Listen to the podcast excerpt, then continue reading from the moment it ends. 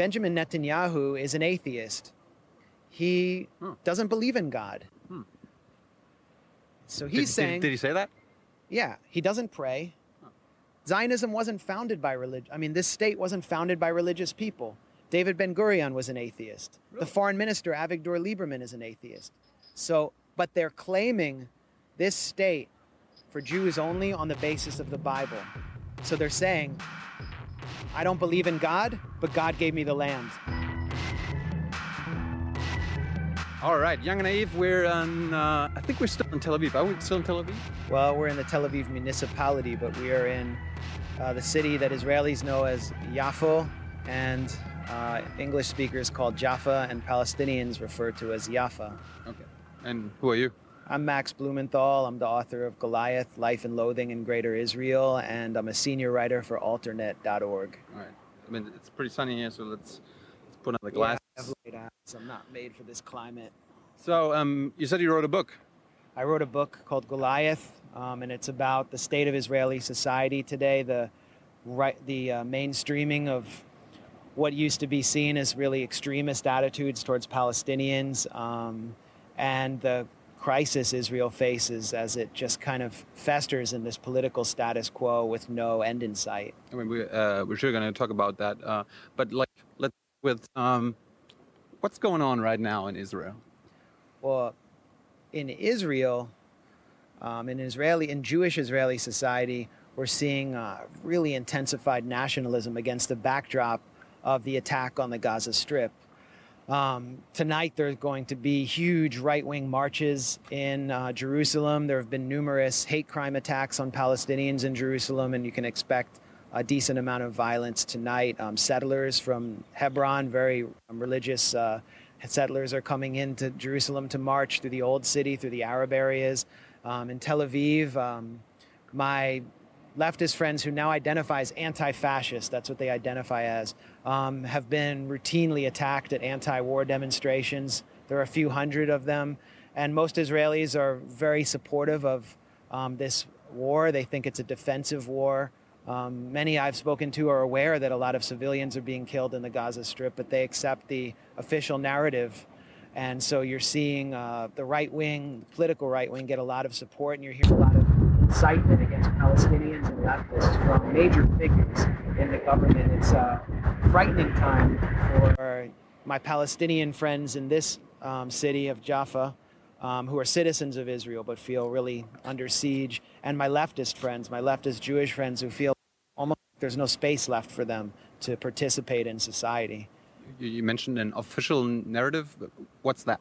The official narrative is that Israel is under siege from the Gaza Strip and from Hamas, that Hamas seeks to conquer Israel and turn it into an Islamic state, um, that it's tunneling under communities in the south, seeking to kidnap people and kill civilians, kill children, and that the, this war is necessary in order to finish off Hamas. And, you, and many um, Jewish Israelis have been um, convinced that they're actually freeing the Gaza Strip from Hamas. They don't see Hamas as sort of an indigenous resistance group the way that many Palestinians do.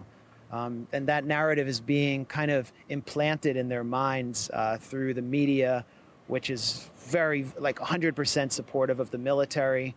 Um, the newspapers are covered with the um, faces of um, fallen soldiers every day. You never see the Palestinian victims on them. Um, all the violence against Palestinians is discussed in the passive voice, um, whereas violence against Israeli soldiers is, you know, described as if they're being, you know, attacked in their own beds when they're actually in the Gaza Strip fighting. I mean, f- some 60 Israeli soldiers have been killed and only two civilians. It's clear that Hamas is targeting soldiers, but um, this kind of narrative is is really off limits. And those who question the official narrative find themselves. Uh, under attack. Uh, Tel Aviv University uh, warned students in, an, in a letter from the CEO of the university and the rector against posting on Facebook against the war. Why? Um, Wait, it- I, I thought uh, this is a democracy and freedom of speech and all that. Well, it is a democracy for Jewish Israelis. Uh, for Palestinian citizens of Israel, it's simply not. They're, deprived of the same rights, and there are over 50 laws in place that discriminate against them. But now, what you're seeing is that the critical elements of Jewish Israeli society, which represent about 12%, maybe 20% at most, are finding that they are having their democratic rights stripped. So, at the anti war rallies, which have I went to one two nights ago, and the um, riot police showed up and said, This demonstration is banned because you're making yourselves vulnerable to Hamas missiles, which was a really silly pretext. And they began pushing them off of the grounds outside the Habima Theater um, in North Tel Aviv. And the demonstrators immediately started chanting democracy, democracy, because um, if whether or not they're demonstrating for the human rights of Palestinians in Gaza, they feel like their own rights as democratic citizens are if not imperiled, completely gone. And, and you know, there's a mob mentality in Israeli society right now. It's a comprehensively militarized society. Everyone has to participate in the military. Um, and that breeds a kind of nationalistic narrative that starts in the education system when they try to inculcate a mentality of being a good soldier and going and fighting these threats to Israel, these Palestinians. So there isn't a lot of room for questioning. And now you see people who um, are posting on Facebook criticism of the war or expressing criticism in their jobs actually losing their jobs or being afraid to speak because um, because they're they're afraid of uh, compromising their career.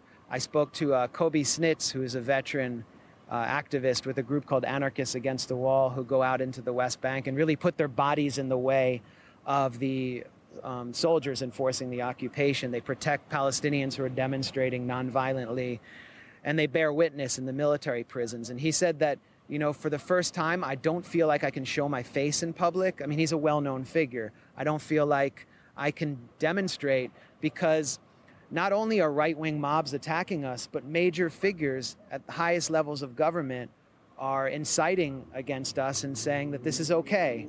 I mean, we saw Netanyahu um, declare that, you know, Hamas are human animals. Using that kind of language is to me, it's a, a level of incitement. But then we saw Moshe Feiglin, who is a deputy speaker of the Knesset. I mean, there are several deputy speakers, okay. but he's one of them. He just issued a plan for concentration camps and genocide in the Gaza Strip, and he did so openly. Are you serious? With, with no consequence. Um, and this is the kind of rhetoric we're hearing uh, more and more. We've heard before this attack, Moshe Feiglin was calling for cutting off the electricity to the Gaza Strip and cutting off water. What's happened? The Israeli military bombed the only electricity plant in the Gaza Strip, and they attacked the water system, the sanitation system, and 90% of people in the Gaza Strip are, don't have um, a regular supply of water. So what what Feiglin is saying isn't these are not just abstract words. We're actually seeing it play out in the Gaza Strip. Um, Ayelet Shaked, who is a rising star in the Jewish Home Party, which is the third most popular party, they're a partner, a senior partner in Netanyahu's governing coalition, called openly for a genocide of Palestinians in Gaza. She said that Palestinian mothers have to be killed to prevent them from giving birth to little snakes. Um, the head of the Jewish Home Party, Naftali Bennett, who is the economics minister, said, uh, "I've killed a lot of Arabs, and there's no problem with that." So these are the kind. This is the kind of incitement we're hearing at the top, and you know, as we know from um, the history of Europe, you know, in the 1930s, there, a stage, there, there, genocide proceeds in stages, and it starts with incitement. Um, and many people, uh, my friends on the radical left here, um, and Palestinians are actually arguing that what's happening in Gaza is a kind of genocide. I mean, I'm hearing that rhetoric more and more from these, um, from radical elements and, and from in, within Palestinian society. Couldn't you say Hamas wants to do the same and uh, rage genocide on, on Israelis? There are documents, uh, Hamas's charter, that express a kind of wish to uh, to uh, remove to remove Jews from historic Palestine. Um, it's a charter. It's sort of like a non-binding document, but certainly we're going to hear that kind of speech. The the thing is that they're not able to actually implement uh, the words. They're not able to fulfill the words. They're not able to manifest um, any call for genocide that we might hear from them. Unlike, that, unlike the Israeli side? Which is frightening because, I mean, the Gaza Strip is occupied, it's besieged, those people are powerless. 18, over 1,800 have been killed, over 300 children have been killed in the past month.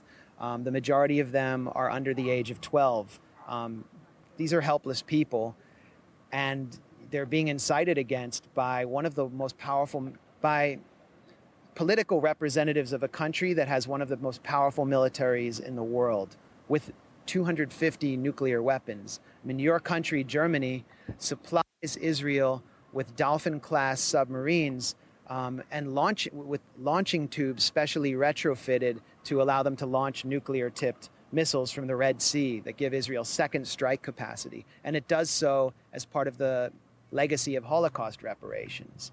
So um, Israel has the power to carry out these really disturbing words. And beyond that, Netanyahu, who's a man of the right, he's a right winger, is really occupying the center right now. I mean, he's being pushed from the right. These younger right wing people who really don't know any limits, have no interest in any kind of peace process or two states. They are openly calling for a single apartheid state and finishing the game. And uh, their, their, their political pressure is what is driving the violence. I mean, there are political factors too, in addition to um, you know the, the, the, military strategy of Israel, which we can get into. Mm-hmm. But I just think when you look at genocide, there's always a component of incitement, and in all of the definitions of genocide, um, and and and in, in, the legal conventions against genocide, there's there are, um, this kind of incitement is punishable, and it's been punished in Rwanda. Radio Rwanda was punished for its incitement. So we have to be very aware of the kind of incitement we're hearing um, from the side that's capable of carrying out the slaughter without excusing what we're hearing um, from those who are experiencing what can I would I would describe as a massacre. I mean, I make no excuses for it. Uh-huh. I mean, um, but maybe like uh, in times of war, this culture, this rhetoric is maybe kind of normal. I mean, uh, I mean, probably in every war, people who descend and are like, we, we need to stop this war, are uh, fought against. You, you dehumanize the enemy in war. That's, that's normal. I mean, my country did that um, against the Japanese, for example. Less against the Germans because, you know, you're white people and, you know, we were we, we, we didn't we didn't really decide to hate the Germans until like 1941 until it was like officially sanctioned. But you know, the, with the demonization of the Japanese, uh, they were placed, they were put in camps. They were put in concentration camps in California, and that is a legacy that I think the U.S. has never sufficiently answered for. Um, however, um, there was a kind of reconciliation process. The war ended. This is not really a war that we're seeing here. Not? No, it's not a conflict. It's a conquest. Israel is a, is, is a, is a settler colonial country um, that has been unable to fully extinguish um, indigenous resistance to its settler colonial designs. And those people in the Gaza Strip, the reason that they're resisting and that some have taken up violence, the reason they're supporting Hamas at this stage, it has to do with the whole legacy of settler colonialism in this land. 80% of the people in the Gaza Strip are, are refugees. Many are from here where we're sitting right now. And you know, if you look out on that beach right there, where those people are, are playing in the waves, right behind them is this green space. That's Manshia. That was one of the biggest Palestinian neighborhoods until 1948. 60,000 people were driven from there under artillery fire, literally driven into the sea, and they either took boats to the Gaza Strip or they took boats north to Lebanon. And so this community here in Jaffa of Palestinians, um, which is facing heavy discrimination, feels very connected to the Gaza Strip right now. They're they're losing family members there. This isn't, you know, Israel and Gaza. They see it as as Palestine too. Um, so if you want to understand why the Gaza Strip is the way it is, why is it this gigantic ghetto? Why are people under siege? Why can't they leave? Why, why, is, why is it the second most densely populated area on Earth? Why can't they export goods? Why, why are they surrounded with electrical fences and watchtowers and drones? The fact is, it's because they're not Jews. This is a Jewish state. It needs to preserve its Jewish demographic majority, and it means that those people can't be allowed to return because they will upset the Jewish demographic majority. They have to be kept there as surplus humanity in a gigantic warehouse forever. And people aren't going to tolerate that. Jews didn't tolerate it in the Warsaw Ghetto. They're not going to tolerate it either. And they've turned to the one group that's pledged to resist, which is Hamas. People I know on the Gaza Strip don't support Hamas politically. They consider them repressive, um, just as my friends in the West Bank consider the Palestinian Authority repressive. But when they're resisting the country that's keeping them under siege, that's denying them basic rights, and right now massacring them, they, they see them as heroic, just as Jewish Israelis see their soldiers as heroic. So to understand what's happening in the Gaza Strip, you have to go all the way back to 1948 and see it as a continuous process. It keeps going on and on and on. What, what, what happened in 1948? In 1948, Israel was born as a Jewish state. Um, right where we're standing right now, people were forcibly driven out um, in a fairly calculated plan to establish a Jewish demographic majority. Um, the fear was that not only would you know, Palestinian Arabs, um, you know, resist, uh, but that they, but if they, that if they were made citizens, they would vote in an Arab prime minister. So you couldn't have a Jewish and democratic state unless you had 70% Jews and 30% non-Jews, and that's the threshold they've tried to maintain ever since then. Is it, so is it right now like the same? Yeah, well, they're trying to maintain that through um, the construction of the separation wall, the denial of of um, family unification, people who live in the West Bank who are um, Palestinian Authority residents who have no citizenship of any country are not allowed to marry Palestinian citizens from here um, through the citizenship and entry law. It's the only law like it in, the, in, in any industrialized country. However, I, as a Jew, can get Israeli citizenship tomorrow and marry a Jewish Israeli who lives anywhere. I mean, I could marry a settler from Hebron. It's not really my type but I can do that. So you can see that this discrimination is based on demographics, manipulating demographics. And then the denial of citizenship to Palestinians is maintained through occupation, perpetual occupation, just keeping them away, keeping them ghettoized. As long as they can't vote, there will always be a Jewish prime minister and an all Jewish government and a few token Arabs in the Knesset. Um, and that's what the, the legacy is right here in Jaffa. This was known as the Bride of the Sea this was the center of Palestinian culture and Palestinian society up until 1948. There were 12 active newspapers here. Um, there were first class hospitals. Um, this right here, this is the old port. Um, it's been turned into kind of an artist market and kind of a tourist center. And there's a sign in the middle that says that Jaffa was liberated in 1948, which I think many Palestinians would consider ironic. This was ethnically cleansed in 1948. People were just forced out at gunpoint. And the um, Haganah, the main Israeli fighting force, shelled the market and shelled Manshia right down there and drove people into the sea under shelling. Um, the 10,000 houses down there were bulldozed uh, soon after, and the rest of the homes were put into the um, control of a state holding company. So there are Palestinians who still live here but they're and, and but if they lived here before 1948, it means that technically 40% of their home is owned by the state of Israel, and that they have to apply for a permit to renovate it.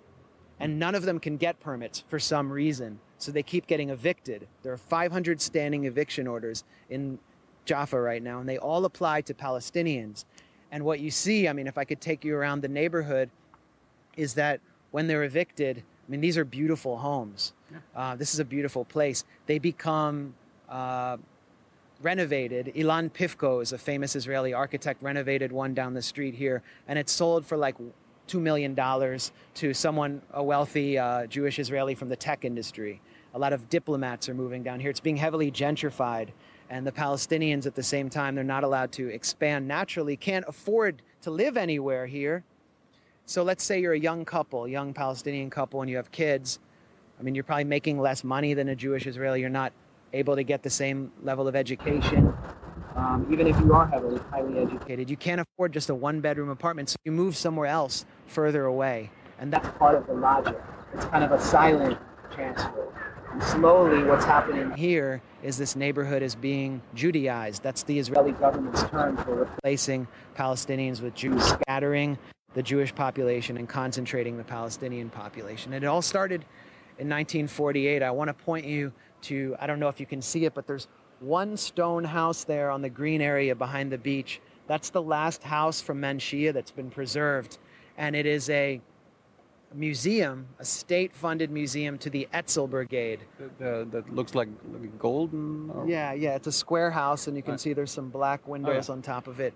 That is a, a museum for the Etzel Brigade, which is a, was a right wing terrorist group that participated in the massacre at Deir Yassin, the famous massacre in 1948, and uh, represented the right wing of the early, the fighting force of the political elements of the early Zionist right wing.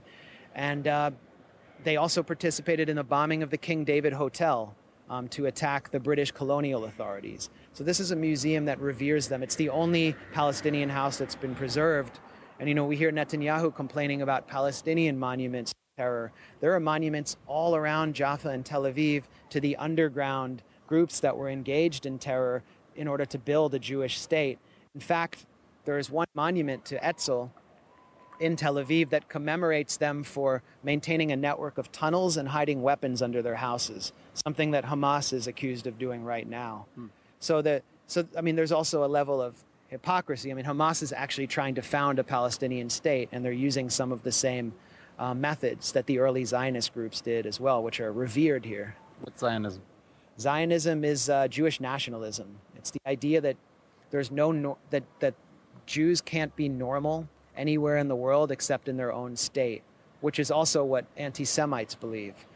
Um, it was the basis for the foundation of a Jewish state in historic Palestine, and it requires a Jewish demographic majority in the state, which has led to the current crisis that we're talking about right now. There are many different inceptions of Zionism. There's, you know, socialist Zionism, liberal Zionism, right-wing Zionism, um, you know, religious nationalist Zionism, but all of them have this one basic tenet that forms the core of their ideology, and that is that there needs to be a Jewish state for Jews only, um, where the Jews are the lords of the land.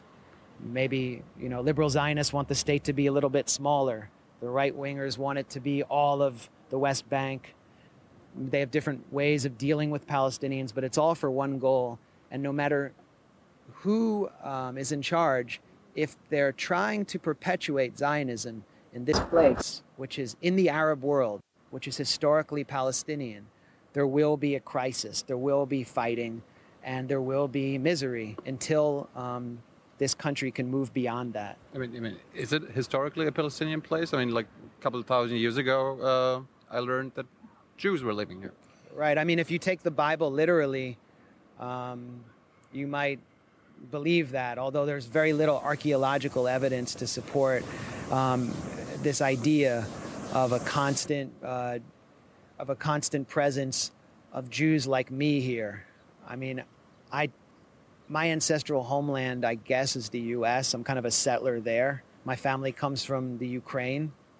There's really no evidence that I have some connection to Hem, Shem, and Ham, Shem, and Japheth, and that I, you know, have some biological tie to Methuselah.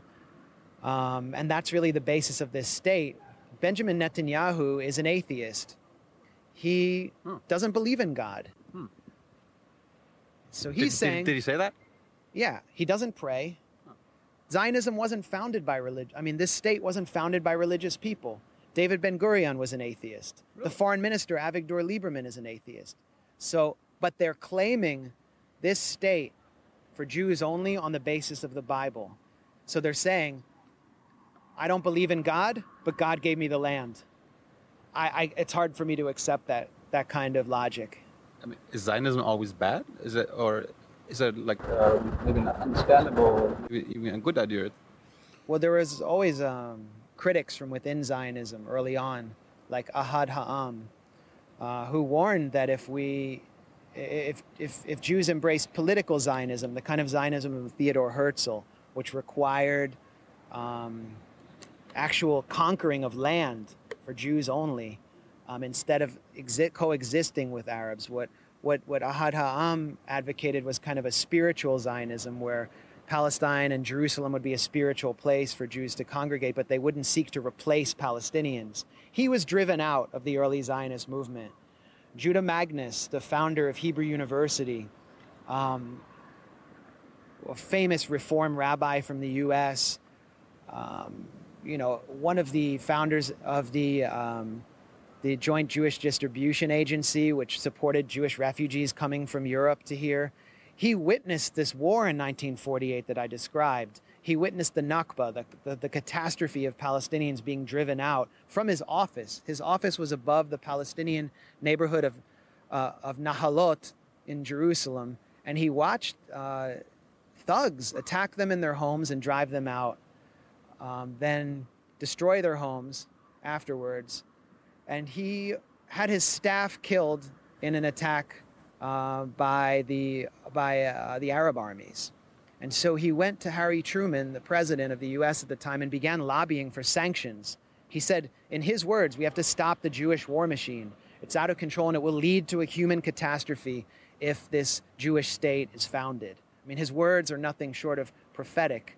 He died um, soon after the refugee relief agency he founded refused to provide relief to Palestinians uh, who were driven out.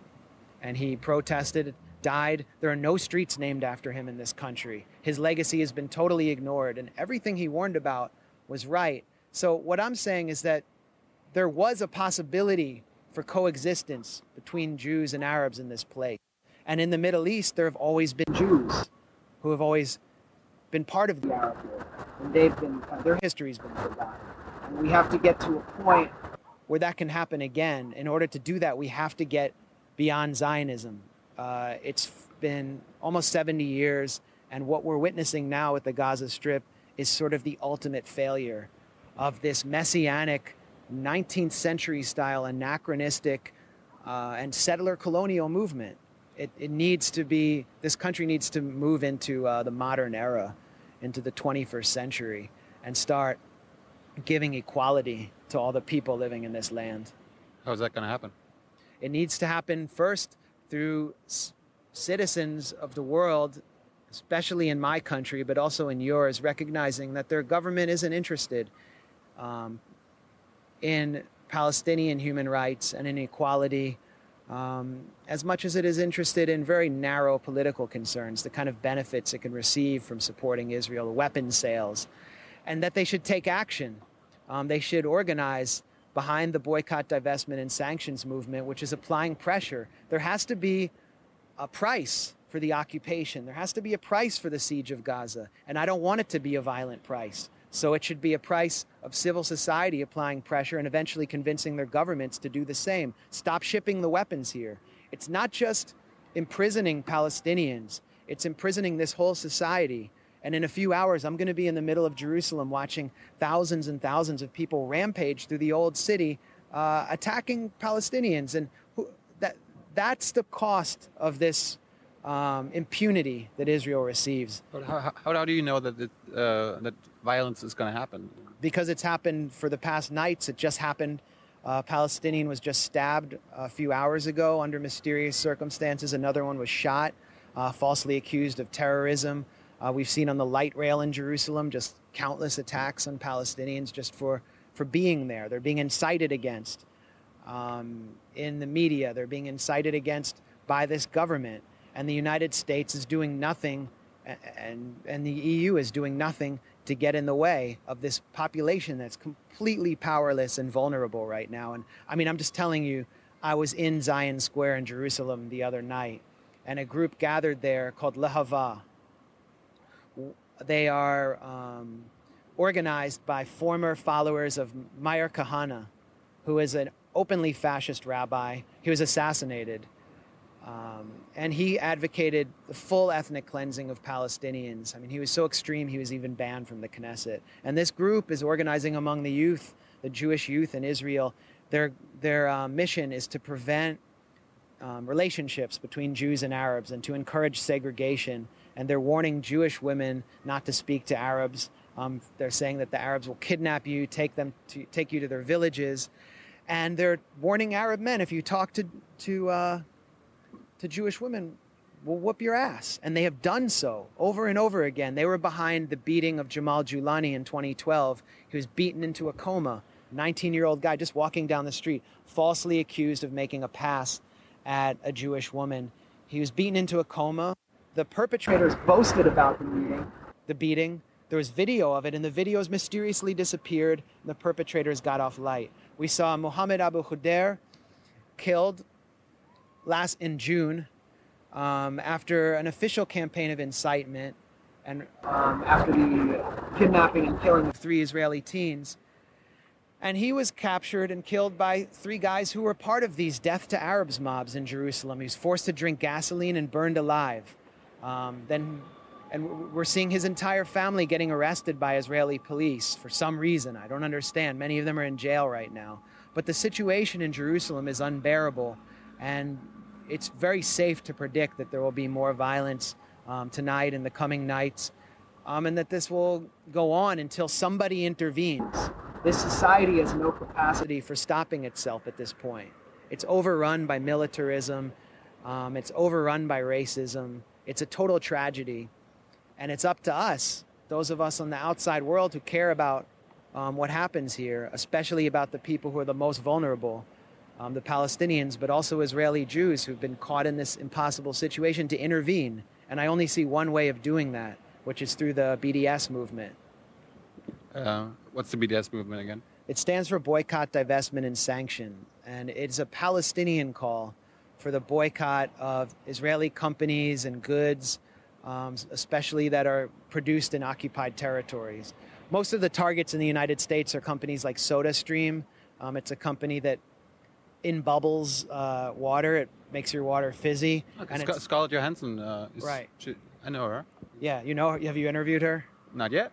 Oh well, you, you should. I heard she has some interesting things to say, but she's like a, a, a public persona for SodaStream. She's a celebrity representative of SodaStream, and it's produced in an illegal settlement in a in a factory and the people who make it are Palestinians who live under occupation, who really, uh, I can take these off now, who can't get jobs anywhere else. Uh, and so it's a target of the boycott movement. And it's a way of just putting pressure on the Israeli government um, to know that the occupation is okay and that it's going to have to pull back. It's giving them a choice. Either you continue the status quo of apartheid, of violence, uh, uh, violence with impunity, unrestricted violence against occupied people, um, and you pay this price, where you're boycotted, you don't get your concerts. Um, we're urging um, celebrities not to perform here in Tel Aviv. Tel Aviv is the new Sun City until uh, until the occupation ends, until apartheid ends. And uh, you have the choice between that or equality and I think there should be rewards for pulling back. Um, the BDS movement is a Palestinian call. It's Palestinian civil society movements who felt helpless um, under the Palestinian Authority, which is unable to enforce any of the International Court of Justice rulings against the occupation. Um, and they said, Help us. We're calling on the outside world to help us get out from under this occupation. You're our only hope. It was issued in 2005, and it's been building uh, really rapidly since the attack on Gaza in 2008, 2009, called Operation Cast Lead.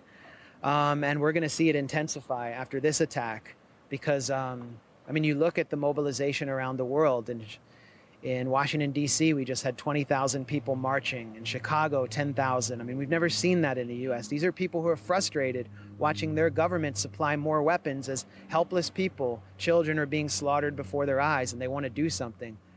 I mean, it's one thing to go out and protest, it's one thing to go out and beat your chest and wring your hands, but here's a real tactic that is bearing some results that everyone can participate in. So, you know, I've made the decision to support it and to promote it um, because I find the current situation unbearable. But, but, I mean, you mentioned worldwide protests. There are also a lot of anti-Semitic protests.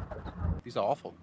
It is awful, and um, I haven't, you know, been able to. I'm a journalist, so I like to see things up hand, uh, uh, up close and firsthand. You know, and I've seen the protests in the U.S. I don't see anti-Semitism present there. I do see it present in in Europe. Uh, in, German, in Germany, have you, have you seen it? Yeah, in Berlin. I've seen uh, some video from Berlin that was very disturbing, and what I see people doing um, is conflating Jews with Zionists or conflating Jews with Israelis. In other words, blaming all Jews for the crimes of Israel, which is anti Semitism. The problem is that Zionism is using Jews as human shields. They're speaking in the name of all Jews and claiming that this war that they're carrying out is being conducted in the name of all Jews and world Judaism. And, and, and more than that, they, in a sick way, the Israeli government is embracing this anti Semitism that we see in Europe to try to promote immigration. They're saying to the French, they're saying to German Jews, they're saying to Jews everywhere, you have no place in your society, come here. And that's the same thing we're hearing from anti Semites. So Zionism and anti Semitism are working together um, in order to collapse the Jewish community, especially in Europe. It's an incredibly dangerous phenomenon. They're two sides of the same coin. Neither of them care about Jewish life in the outside world, and both need to be aggressively challenged. Zionism is the number one catalyst in the world for anti Semitism, particularly in the Arab world. And among Palestinians, most Palestinians only get to meet Jews when they come to their homes in armored personnel carriers with the symbols of Judaism on their uniforms, with the symbols of Judaism on their tanks. Is it a shock that these people have anti Semitic attitudes? They don't get to meet uh, Jews who question, who, who question. They don't get to meet uh, people like me. Uh, it, and so this is, this is, and so they, they, they conflate Israelis with Jews. And that's exactly what uh, Israel wants them to do. I think both factors need to be challenged. Um, Anti Semitism doesn't emerge from a void.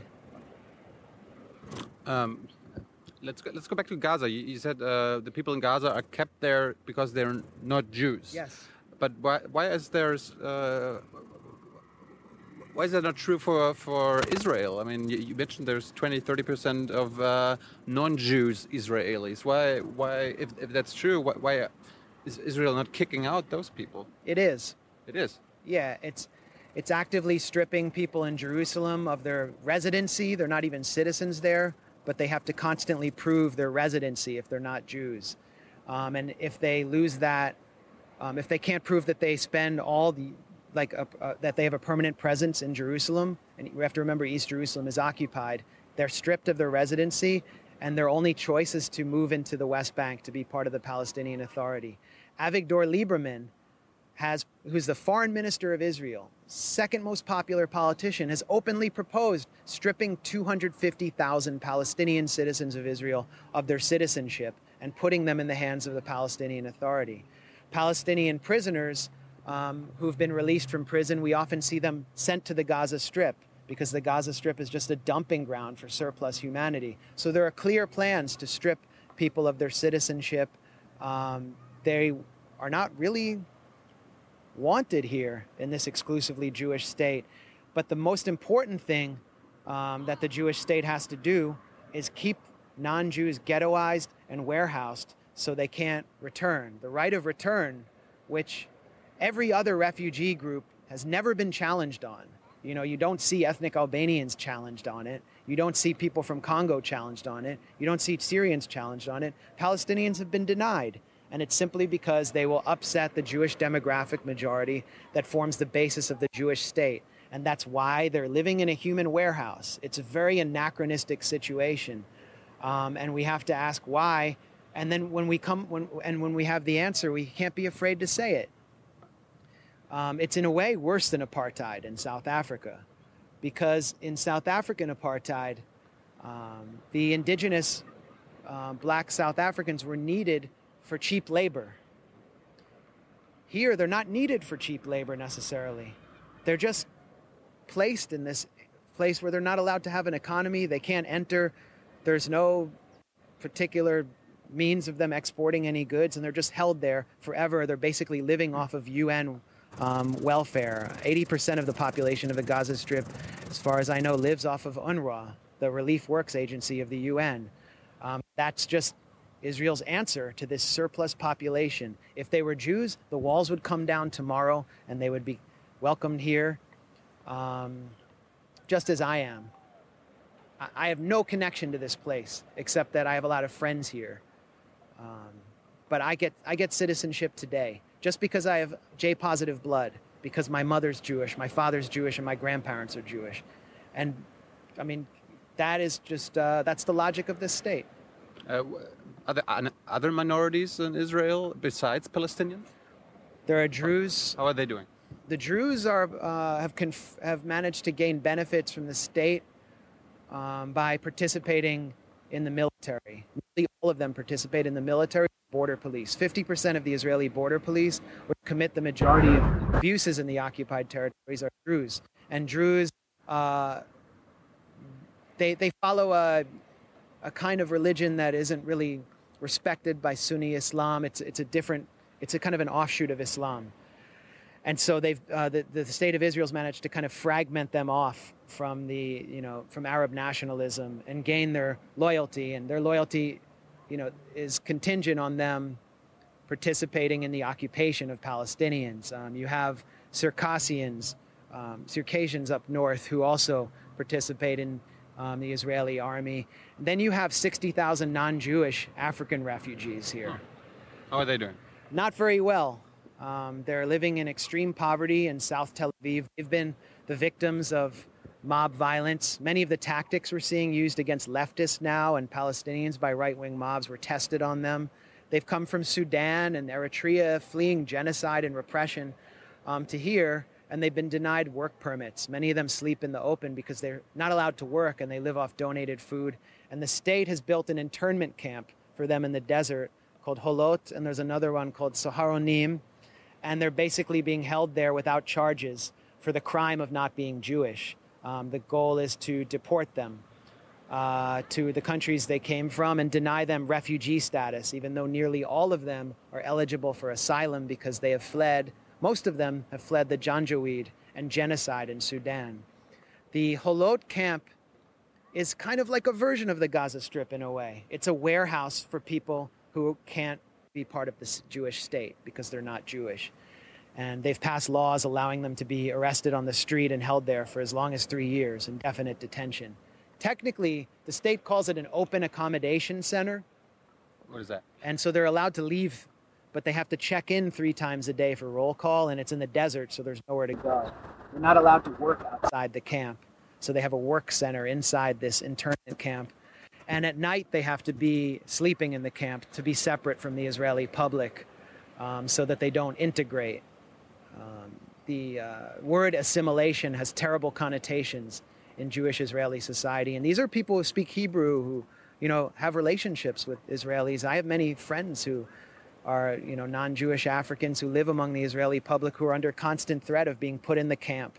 Um, one guy I, um, who's a friend of a friend of mine named Jacob Berry, was just given a form today and told to get on a bus and go to the camp. And he said, you know, I'm just going to go back to Sudan. I fled genocide there, but I'll take my chances.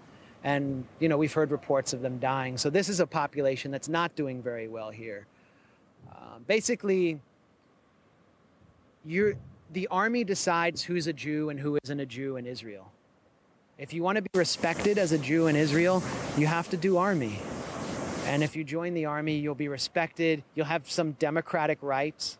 Um, you'll get benefits. You'll get better health care than I could get in the U.S. Um, but, but, but, I mean, uh, aren't there Palestinian Israeli soldiers? There are very few. I mean, they're exempted from the military um, just because they're not seen as um, inherently loyal to the Jewish state and they don't tend to want to act against other Palestinians who oftentimes are their family members or friends. Mm. Um, but we're seeing an effort within the Christian community of Palestinians to separate them off from the majority of Palestinian citizens of Israel who are Muslim. Um, and they're, they're actively recruiting them to the military. The East Lebanon Christian communities asking them to join the military to do national service. Um, so there's always an effort within um, by the Israeli government and the army to fragment the Palestinian population. Mm. They call the Palestinian citizens here in Jaffa, they call them Arab Israelis, as if their identity is separate from the wider Arab world. And among young Palestinians, especially those who are more educated, there's an effort to break that and, and, and, and connect more to the Arab world, uh, which is seen as a huge threat to the state of Israel. One of those Palestinians is Hanin Zoabi. Uh, she has been a member of the Knesset she is from a party called Balad, which was founded by Azmi Bishara, a Palestinian Israeli intellectual who's been exiled from Israel, accused of spying for Hezbollah. under some very suspicious charges. I don't really th- take these charges seriously. Um, he, and Hanin Zoabi has just been banned from the Knesset for six months uh, for criticizing the Israeli military and saying that Palestinians who you know participate in armed operations with Hamas are not terrorists. Um, she, um, the real threat she poses with this party is not really just her words. She's totally outspoken in a way that's almost deliberately provocative, and you know I can relate. Um, it's that this party's platform calls for Israel as a state of all its citizens, with no religious or, or ethnic preferences. That sounds reasonable. It sounds reasonable, but it means she's a, f- for that reason she's accused of calling for the destruction of the Jewish state because the Jewish state is based on superior privileges to Jews, including me. I'm not even an Israeli citizen, but I have more rights in this land than any Palestinian alive. She's calling for ending basically the Jewish state and making it a state for all people who live here. And that is what makes her such a threat. It's why there's so many efforts to ban her and her party from the Knesset, the Israeli parliament. And they finally succeeded in getting her out of there for six months. Mm. Is she back now? No, no, she's okay. suspended. Um, I mean, you, you, mentioned Gaza. I learned. Um, last oh. question. All right. Uh, okay, then. Um, okay, two, two, two little questions. Yeah. I mean, uh, Gaza. Uh, I heard on the other side of Gaza, there's Egypt. Uh, maybe, I mean, why, why doesn't Egypt uh, open borders and let uh, the Gazans go wherever? Well, we hear a lot of um, Israelis chanting death to Arabs, not death to Palestinians, but death to Arabs um, in these right wing mobs. And now we're seeing um, some Arab regimes actually take actions that lead to the death of lots of Arabs. And the Egyptian regime is one of them. This is a regime led by um, Abdel Fattah al Sisi, who is the former head of SCAF, the Supreme Council of the Egyptian Armed Forces, which mounted a coup, uh, a very violent coup against Mohamed Morsi, who was the elected president, represented the Muslim Brotherhood. And uh, they're, it's such a repressive society right now. Sisi has very little democrat. He has no democratic legitimacy, but his goal is to wipe out domestic opposition from the Muslim Brotherhood, which is the only major civil society force capable of challenging the military in the deep state in Egypt. And the Muslim Brotherhood's cousin is seen as Hamas in the Gaza Strip. So Egypt is waging kind of a two front war. Um, this military regime in Egypt is waging a two front war against the Muslim Brotherhood, sentencing hundreds and hundreds to death um, every month who are just even journalists. I heard even journalists from Al Jazeera, which is seen as kind of sympathetic to the Brotherhood, are, are, are, have been jailed. These are international journalists on the on really specious, ridiculous charges. But there's this incitement campaign against Palestinian refugees in Egypt that they're kind of a Trojan horse for Hamas. People have been whipped up into a frenzy by Egyptian media against Hamas, and they've kept the Rafah closing, the Rafah border crossing on the Egyptian side of the Gaza Strip closed. Um, and I'm hearing horrible stories about people trying to escape from the slaughter in Gaza, being trapped in between this no man's land of Egypt and the Gaza Strip, with the Egyptians refusing to allow them in. They are responsible for thousands of deaths. There's a group, by the way, of radical left wing Israelis called Jews Against Genocide, which has been doing protests around the country. And they just, they're lighting pyres of um, dolls, children's dolls, that represent the slaughtered children of Gaza. They just lit a pyre in front of the Egyptian embassy. So this government is as much responsible um, as the Israeli government for the situation that the people of the Gaza Strip are in. And then you have Saudi Arabia, which is helping to destabilize the Middle East um, to gain its uh, own political advantage. They've done absolutely nothing. Uh, many of the Arab regimes are completely silent and are, are, are uh, have left the Palestinians to fend for themselves. I mean, just consider that. Just consider being in the Gaza Strip and having the United States, the, the world's lone superpower, the most powerful army in history, Israel, and Egypt, which both receive a total of like five to six billion dollars a year in military aid from the from the U.S., which directly surrounds you on all sides, um, waging this full-fledged war against you. Just what is that like? I think that they're the bravest people in the world in the Gaza Strip right now, what they're experiencing. Just the common people. The, the most powerful forces in the world are aligned against them. And at the same time, they should know that the, the, the regular people in the street, people like us who feel disenfranchised in our own countries, who feel like our own governments don't represent us, our, our hearts are, are, are bleeding for them. Um, I'm speaking for myself and for people I know um, that, you know, we really respect their, their courage, just their regular people. And a final question. I mean, you mentioned the BDS movement as a way out of this whole mess. Um, I mean, be naive. Uh, what, what, I mean, uh, the BDS movement will take a long time, I guess.